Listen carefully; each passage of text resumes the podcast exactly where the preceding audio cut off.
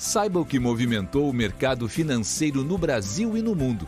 Você está ouvindo o Análise do Dia, um podcast original do Cicred.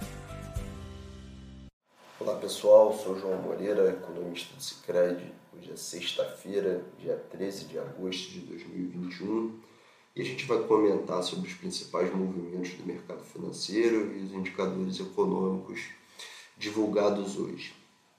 Nos mercados internacionais, acho que entre os indicadores vale destacar a divulgação do índice de sentimento do consumidor dos Estados Unidos, esse divulgado pela Universidade de Michigan.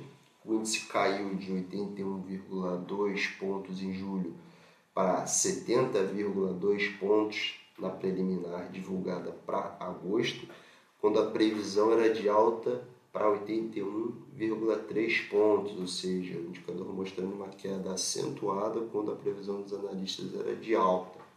Olhando para o índice de condições atuais né, do, do sentimento do consumidor, ele recua de 84,5 pontos para 77,9 pontos, enquanto o indicador de expectativas passou de 79 pontos para 65,2 pontos, ou seja, teve queda tanto na percepção das condições atuais da economia quanto nas expectativas aí dos consumidores com relação ao futuro da economia. E aí, na esteira desse número fraco nos Estados Unidos, os juros das treasuries, tanto de dois anos quanto de 10 anos, acabaram recuando e o dólar também perdeu força. O DXY, aquele índice que mede a força do dólar contra uma cesta de moedas rivais, estava caindo aí 0,5%, 0,6% é, na hora aqui do fechamento do podcast. Tá? Nas bolsas, o índice do S&P 500 subia marginalmente, cerca de 0,1%, enquanto a gente fechava o podcast, enquanto que o índice da Nasdaq operava perto da estabilidade. Passando para o cenário doméstico agora, hoje foi divulgado o IBCBR de junho, esse índice ele é elaborado pelo Banco Central, ele é uma aproximação mensal do comportamento do PIB, né, que é divulgado trimestralmente. O IBCBR mostrou avanço de 1,1% em junho na comparação com maio, ficando acima da nossa expectativa, que era de 0,6% de crescimento, e da mediana das expectativas do mercado, que era de 0,5% de crescimento. Então, uma surpresa bastante positiva na atividade econômica medida pelo IBC-BR em junho.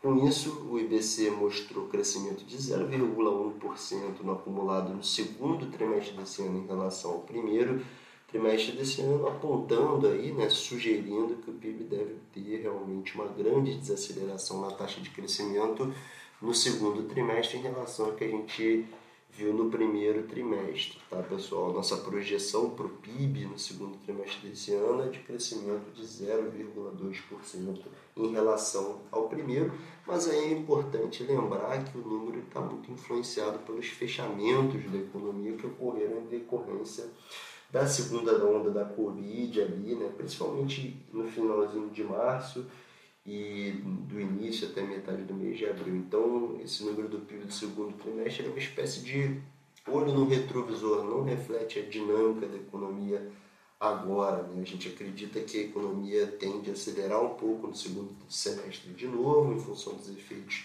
da vacinação aí, que vai beneficiar provavelmente muito o setor de serviços ainda muito deprimido. Esse movimento ele meio que já aconteceu no fim do segundo semestre agora, principalmente é, em junho, né? Para o fim do ano a gente projeta a PIB subindo 5,1%, tá pessoal? Olhando agora mais para o mercado, hoje a gente teve mais uma rodada de abertura nos juros futuros, influenciada e, portanto, influenciada principalmente por pressões inflacionárias, né, aperto mais forte na Selic, mas também pela percepção de risco fiscal é, subindo, com toda a discussão envolvendo a PEC do parcelamento dos precatórios apresentada nessa semana. O DI para janeiro é, de 2023 saiu de 8,26% ontem para 8,34%. Hoje, essa ponta mais curta, mais impactada pelo movimento de aperto na política monetária, enquanto o DI, a taxa do DI para janeiro 27, então a gente está falando da ponta um pouco mais longa da curva de juros, saiu de 9,63% ontem para 9,82%.